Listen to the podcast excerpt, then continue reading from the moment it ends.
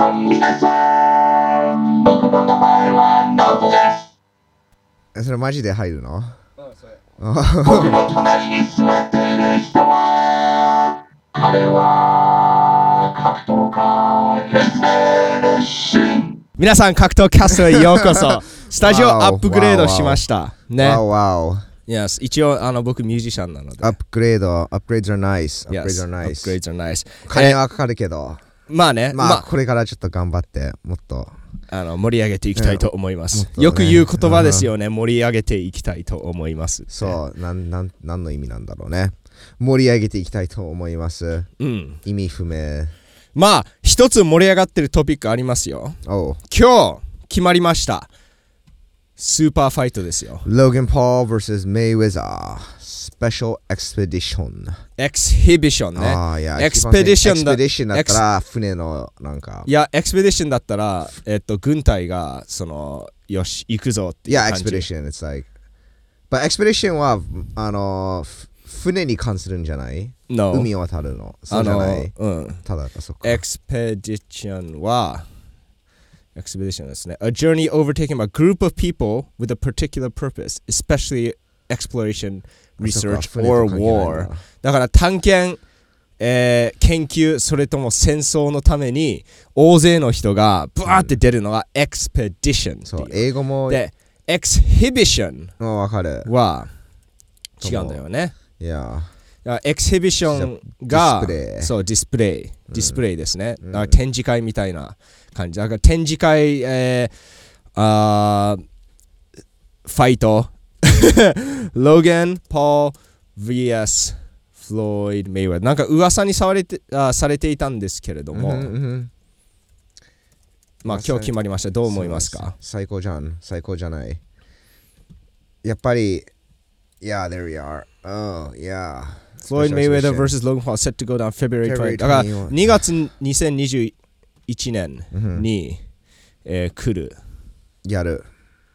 Pay-per-view on Famio だからどこにされているかまだわかんないですね。会場はわかんないよね。わかんない。ただ Pay-per-view を変えるっていうのが、えー今決まりました。でフロイド・メイウェルのインスタグラムにえーっと公開されましたね。うん、ローゲン・ポーのインスタにも載ってます。まあ僕が最初見たときは、まあ多分本当になんかフロイド・メイザーいろいろ言うから、うん。今回もただみんな興味持ってるのかってなんか試してるなるほど。ことだと思ってたんですけども、まあただ噂を流すための感じですよね。そうそうそう、よくやるんだけど、でもローゲン・ポーもオフィシャルだって自分の Twitter で出して、うん。で、このなんだっけ、フラ、フラなんだっけ、ファミオファミオでもうペーパービューを売ってるから、まあペイプビューも売っているっていうことはあのやるっていうことなんです。で、これがまあかかなりあの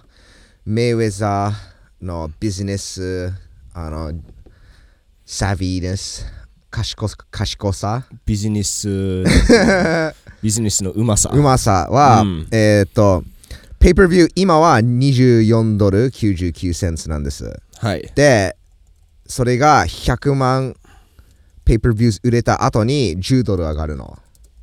値段が。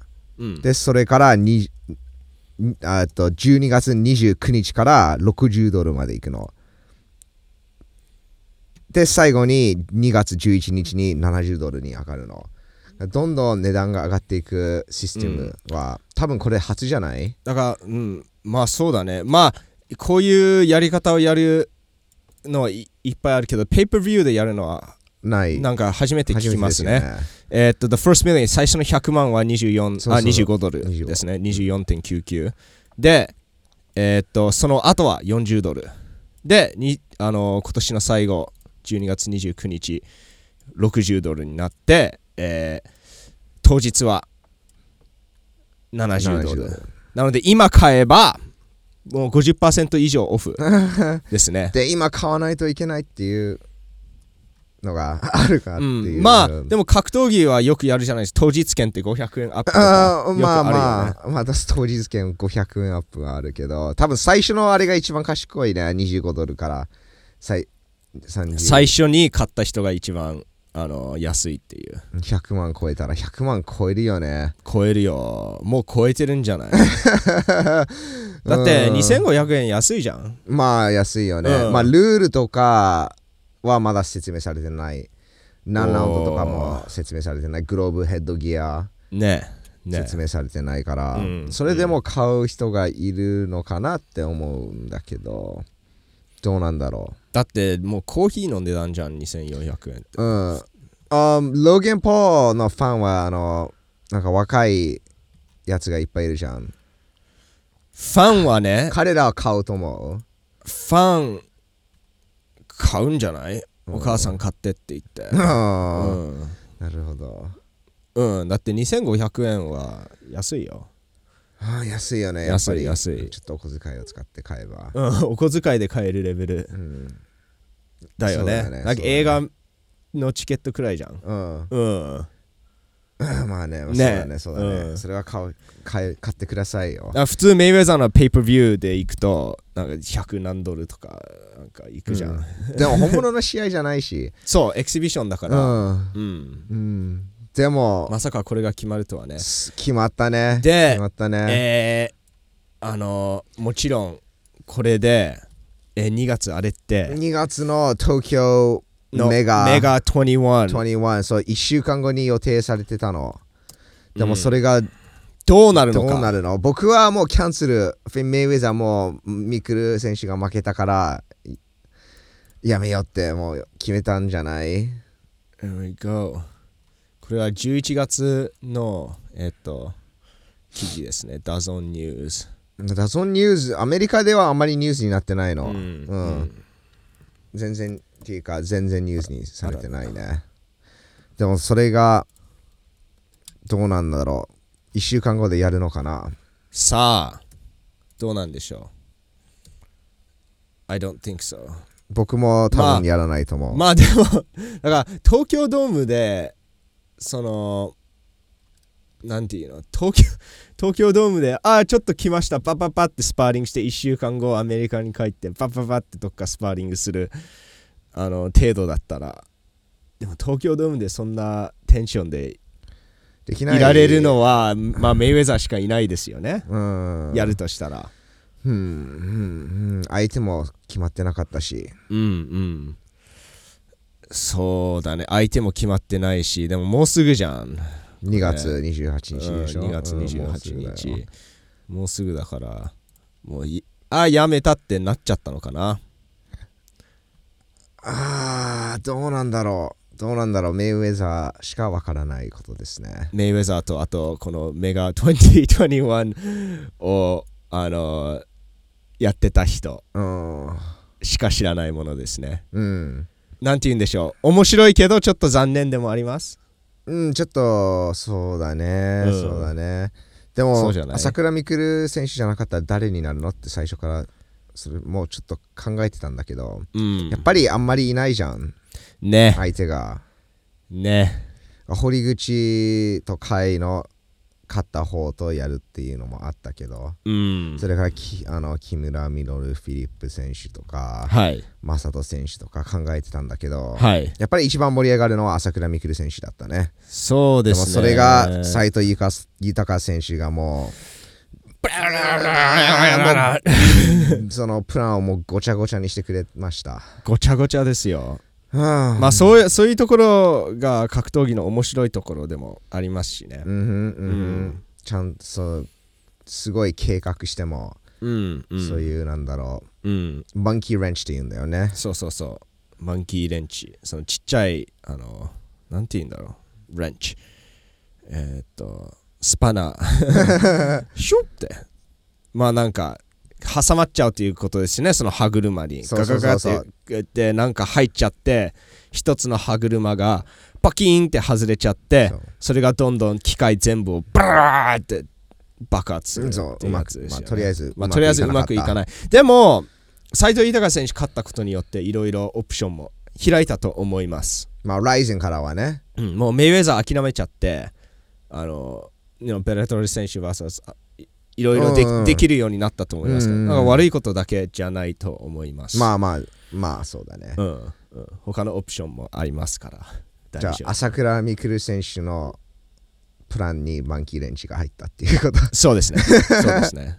まあ確かにメイウェザー戦は大きくなったと思いますけど、うん。でもメイウェザーが来たからといって、ね、例えば、那須川天心 VS メイウェザーやった時、あれも結局プラン通りにいかなかったじゃないですか。いや、うんそれともそれがプランだったのかまあ、それ、まあ絶対それがプランじゃなかったと思う。いやまあメイウェザーのプランだったけど メイウェメイウェザーはプラン毎回プラン通り行きますよ。うん、 genius だもん。天才だもんこのローゲン・ポールのプランは何なんだろうローゲン・ポールもボコボコにしたいよね。えーっとそ、そこは面白いですよね。勝敗予測っていうよりも展開予測。メイウェザまあー遊ぶのかな、ルールさえ分かんなければ何とも言えないね。うん。まあ、メイウェザーはなんか長く生かして、ちょっと10ラウンド。多分普通にプロ試合らしくやるんじゃない ?10 ラウンド。うん。あ10オンス、ヘッドギアなし。ローガン・ポーにあのめっちゃ減量させて。あ、それはないと思ない？う。うん。おうそれはないと思う。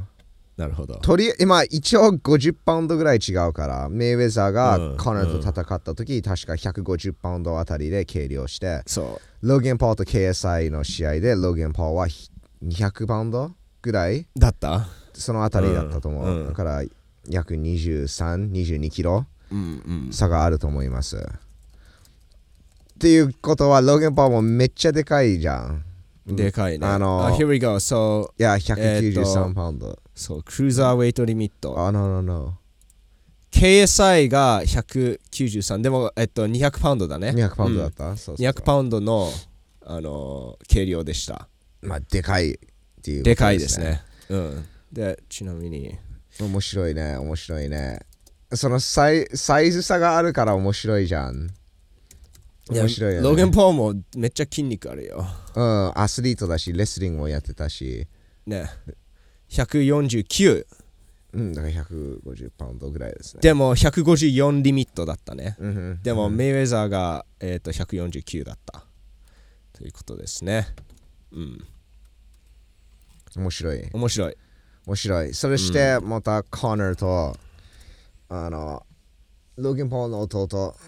ジェイク・ポージェイク・ポールそれもやってほしいね。絶対やると思うけどこれが実現するなら。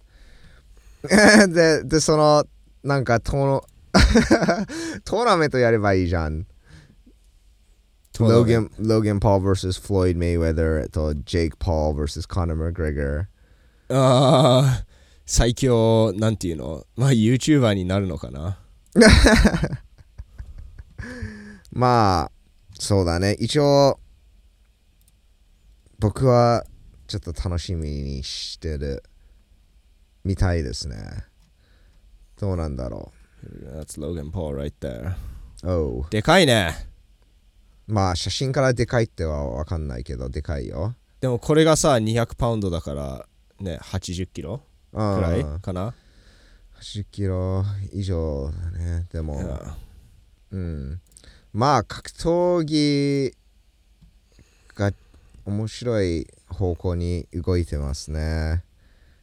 なんか格闘技というものがいろいろシェイプシフトしても進化してますね、うん。特にこの Legends Only League の登場で、ああそうだね。そういうのがああおそういうのできるんだってなった。と思う。Legends Only League はどうなるかわかんないけど、うん。こういうショーみたいなのはいくと思うよ。でも結局人が見たい試合っていうか何なんだろうね。あのーうん、格闘技よりも人の喧嘩が見たい。キャラクターのぶつかり合いキャラクターが戦うのが見たいっていうのが人気になってきてますね、うん、うまくなくても。うんうんうん。まあ格闘技ってなんか分かりやすいじゃないですか。誰が勝ったか。もうこれも勝ち負け関係ないと思う。みんな誰が勝つか分かってるからうんまあここの話じゃなくてローゲン・ポーとその話じゃなくて、うん。そのキャラクターのぶつかり合いであーうん。その格闘技は分かりやすいから NBA 選手とどっか違う人のなんか仲が悪かったら、うん。じゃあ戦ってっていうそれがいいしいいショーのなんていうのだあ土台うん。じゃない。うん。いいエンターテインメントじゃん。それって。うんで、誰が勝って誰が負けるっていう、なんか分かりやすい結果が残るから、あの面白いんだと思う。うん格闘技でやり合うのが。うん。がセレブセレブボクシングもち超面白いと思うし、ああまあまあ、うん、そうだよね。YouTuberVS あの人、あの人 VS この YouTuber、このアスリート VS サッカー選手 VS どっか違う人がボクシングで格闘技でやり合うのがうん。面白い。うん。でしょ、そうだね。そうだよね ?Twitter でやり合うよりも。うん。で、2人ともボロ儲けできるじゃん。いや、うん。いやいやいや、うん、面白いよね。面白い。まあだから格闘技はその誰が一番強いっていうものからどんどん進化していっているのが面白いと思います。うん、ううんん、ただテクニックだけのスポーツじゃないそうそうそう、テクニックだけのスポーツじゃない。そうだねうん、ちょっとボクシングしてもらって、なんか今までのインターネットドラマを、おそれでお金作ろうぜって感じ。うん、エンターテインメントにして。うん。がそれ、まあ、この Legends Only League を初めて僕聞いたときは、まあ、こういう風になるんじゃないかなと思った。あ誰かが一回イベントやると、ああ、じゃあみんな、こういうのできるんだってなって、みんないろいろ自分のマッチアップとか提案してきて。で、ローガン・ポール vs、あメイウェザー。まさにそれだと思います。うん、うん、こういうクレイジーなショーは続くと思います、うん、でも面白いのは、一番最初にやったのはライゼンだった。あメイウェザー・テンシン。No 最初はプライドだったねまあ、まあそうだね。そういうショーのクレイジーななんか全然いやいや the, the クレイジーな ショーうんうん。まあ、クレイジーショーはそうだけど、人気ある人 VS 人気ある人が違うスポーツでやり合うなんかっていう。全然試合じゃないんだけど、試合っぽくやって。それがライゼンいや、なんだいこなん？メイウェザー・テンシン。でもし一応格闘家じゃん二人ともうん、でも違う格闘技。で、メイウェザーが天心とやりたいって言ったのは、その、なんていうの？ち最強を決めるだけじゃなくて、ただ天心が一番有名だったうから。んうんだからその、フォロワー数がいるからやろうって感じ。うん面白い試合になるからじゃなくて。うんうん。まあそうだね。で YouTuber 対決は結局そうじゃん。フォロワーいっぱいいるから、じゃあやろうって感じ。別にうまい、下手、そんなに関係ない。うんうんうん。まあまあそうそうだね。うん。確かに。どうなんだろう。僕はなんかほなんかボブ・サップ VS 誰かって言っても同じことだと考えてる。ボブ・サップもキャラ一応なんかキャラクターじゃん、うんうん。全然強いとも思ってでもまあ見どころはこのでかい人が KO できるかもしれない。っていう試合内容じゃん。試合内容が面白い。ああそうかな。ボブ・サップが面白いと思思ってる人キャラ。が多いと思なるほど。う、うん、うん。でもそのしあまあね。まあまあわかるけど。この巨人が、うん。例えばあのめっちゃ背が高いうんうん。韓国人いたじゃん、うん。彼も。そうだよね。うんでなんか野球の選手が MMA デビューしてそのでかい韓国人と戦ったじゃん。うん。いやそれもなんかそ全く同じだと思うそうういう感じだよね。いや。うんうん。今でもライスにやってるけど、いいやうん。ギャビ・ガルシアとか、うん。グランマーとか、そう 面白いのはその日本が先にやるやるんですよこういうの。本当に。まあまあまあででもアメリカ例えばローゲン・ポールうん。とフロイド・メイウェザーは違うレベルだよ、そうレベルが違う。だからもう一つのレベルに持っていっちゃうんですちょっとランクアよップしたね。アメリカは本当にそういうとこ上手なんですよ、まあメイウェザーはメイウェザーだもん。うん、マイク・タイソンもロイ・ジョーンズも。うんうん。そうだよね。まあでもこうやって別に格闘技がすごいとか格闘技で知られていてもアスレチックでし知られてもない人がめっちゃフォローイングがいるからうんボクシングでやるっていうのができるんだって。まあ一応ボクシングができるから。わかるけど、Right でもネイ・ロビンソンはできなかったじゃん。でもちょっとはできる。It's like あすっげえちょっとはできる。あーまあね。ネイト・ロビンソン練習もしてたのかなって It's 感 like じ、like 柴田じゃない。うん、Like ちょっとはできるじゃん。まあアスリートアスリートだった柴田って感じだった。結局。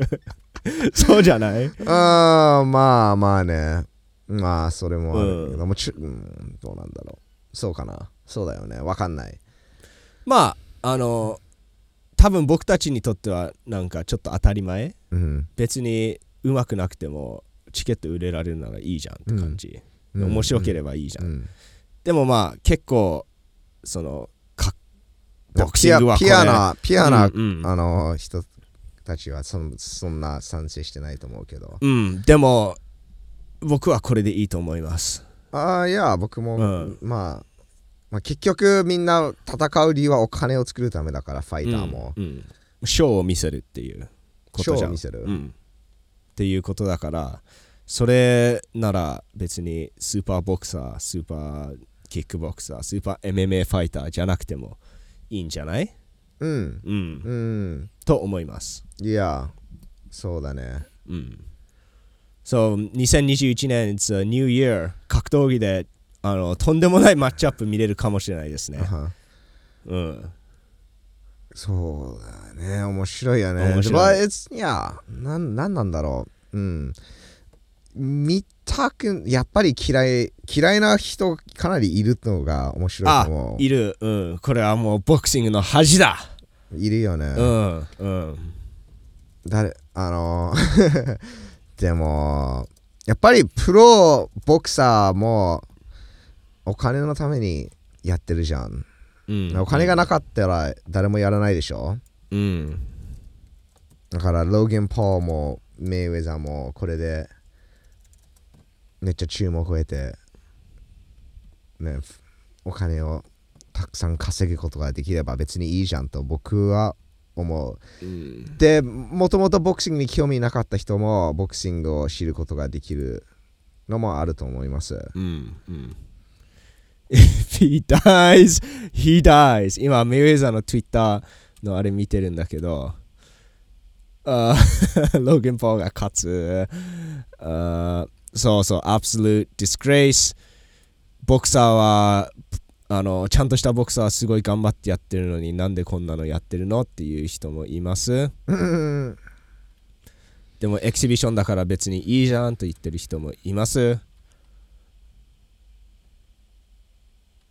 ねまうん、ボクシングが WWE になってしまう。あお結あ局ーボクシンうグん、うん、そうだよ。ね。でもなんかすごいピアで見るのもいいんだけどそれじゃスポーツが大きくならないんだよね。そうなんだよね。空手とかそういうスなんか、うんうん、タイコンドーとかそういううんうん。スポーツになってしまう、スポーツになってしまうっていうと悪いんだけど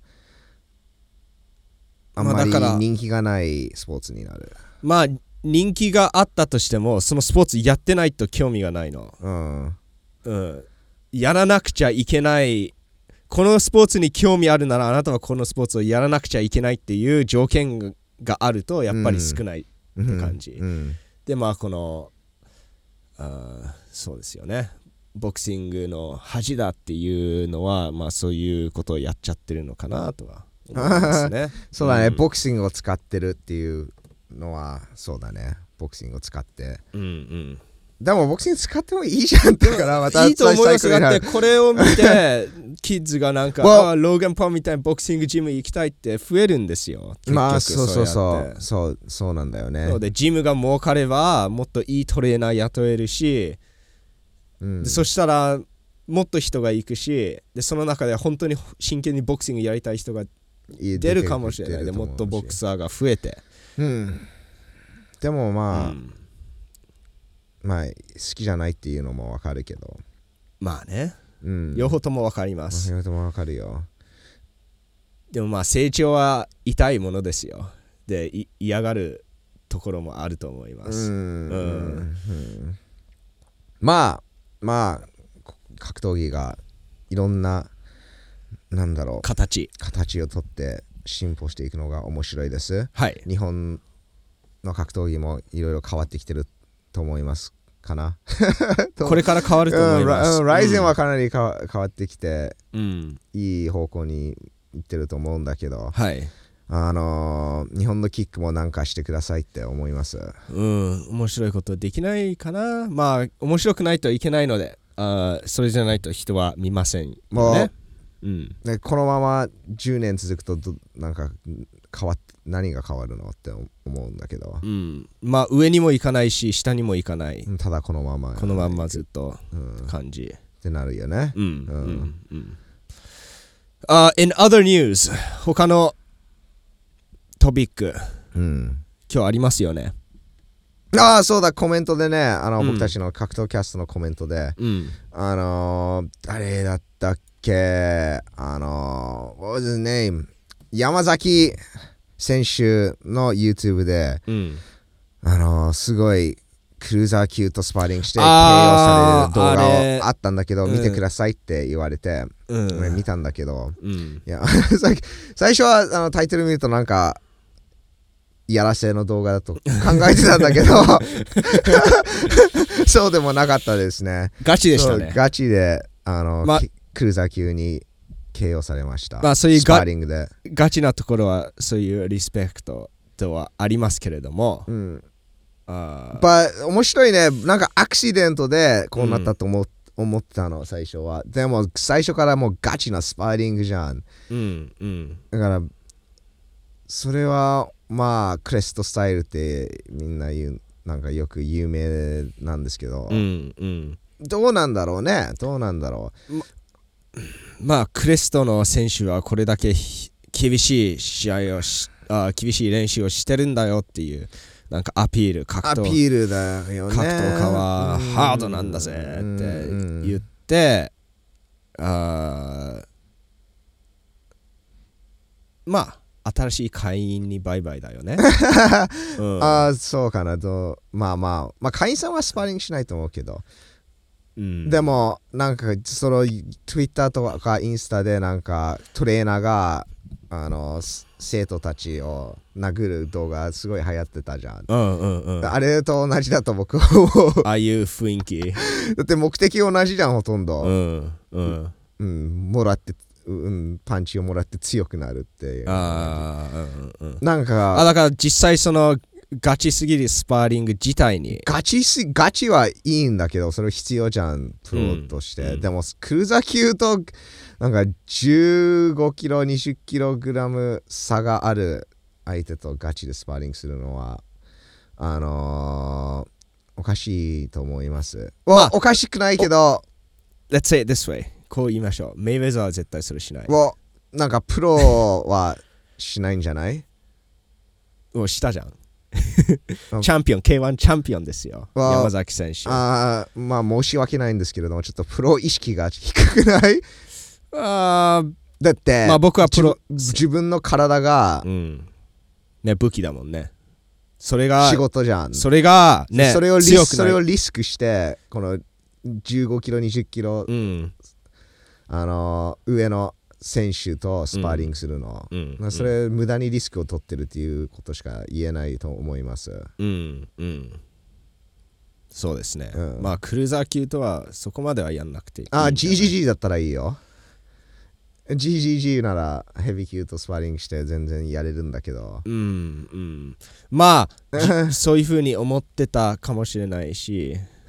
まあうん。そうだね。俺なら、うん、うん、スピードないしでかい選手は、うん、今までやってたし、たうん。例えば、今までやってて大丈夫ただったし。だアクシデント。ただアクシデント。で今回だけ。は。今回だけアクシデうんントだった。うん、なんか毎回毎回バーンって KO されたらさすがにやんないと思うし、うん。あーでもあリスクは大きいですね。面白いトピックだよ。だってうん。みん、ジムみんな違う練習方法あるじゃん、うん。準備の仕方も。はい。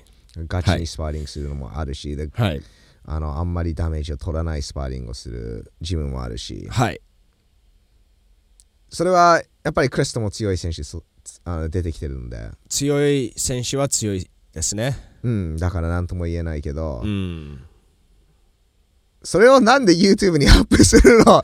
さあ、それ、それを最初から言いたかった？ちょっと。ああ、OK。順序が、あの、乱れちゃったけど、そもそも、だからそれ、あげなくてもよかったんじゃないかっていう。まあ、上げて何を、何が目的だったのかって思う。再生回数。おーまあ、再生回数は言ってるよ2ねミリオンいったらいいんじゃない？ああ、でそこで、そこで？OK。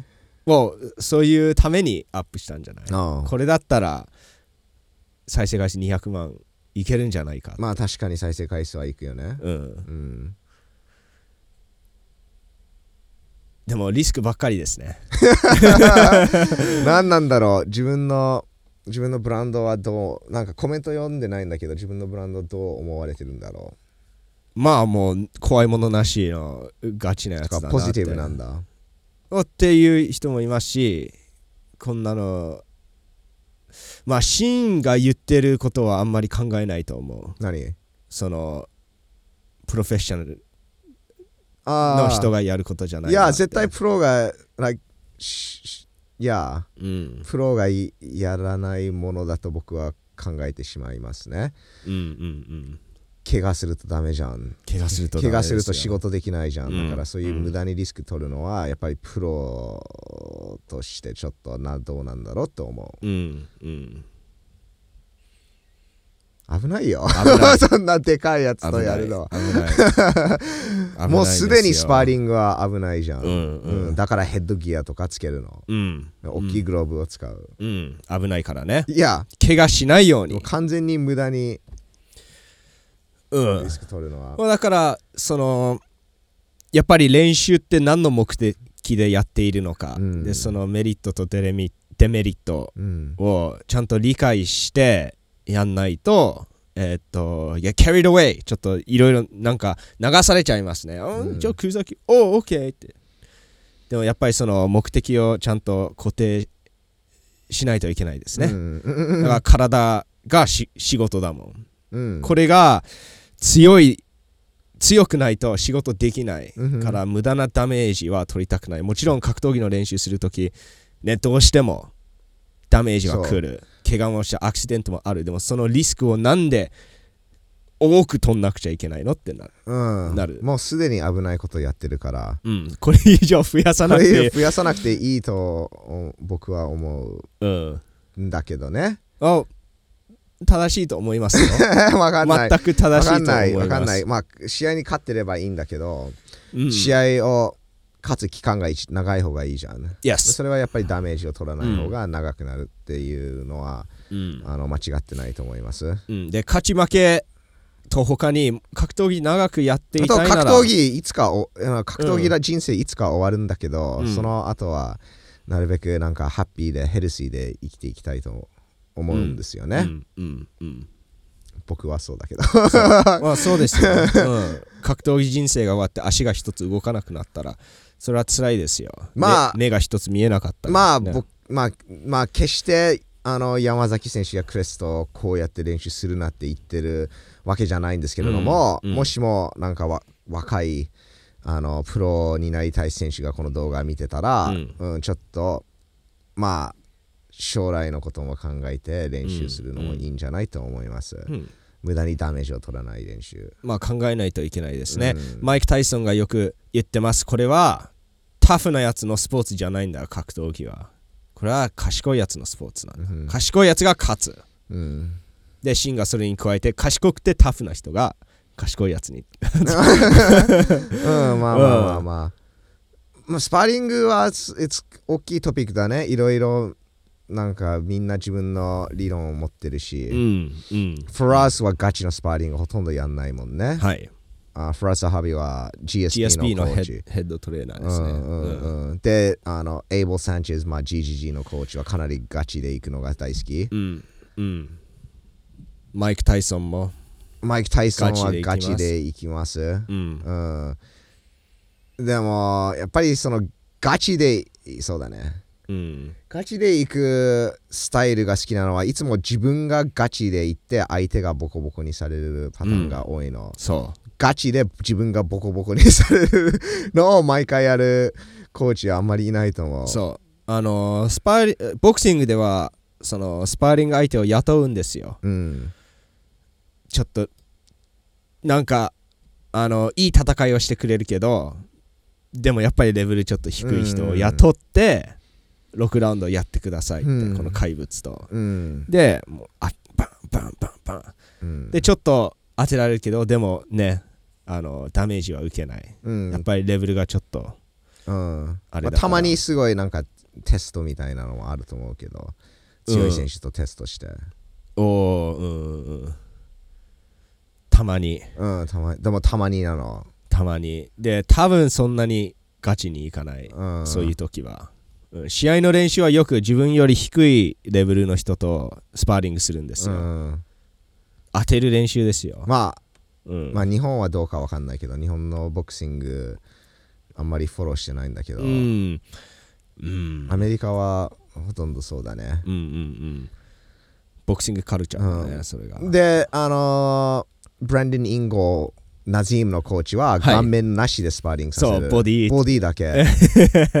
面白いよね。うん。みんないろいろあります。ダメージはいらないと思って、うん。ボディ、うん。ボディスポーリングスパーリングだけ。うんうん。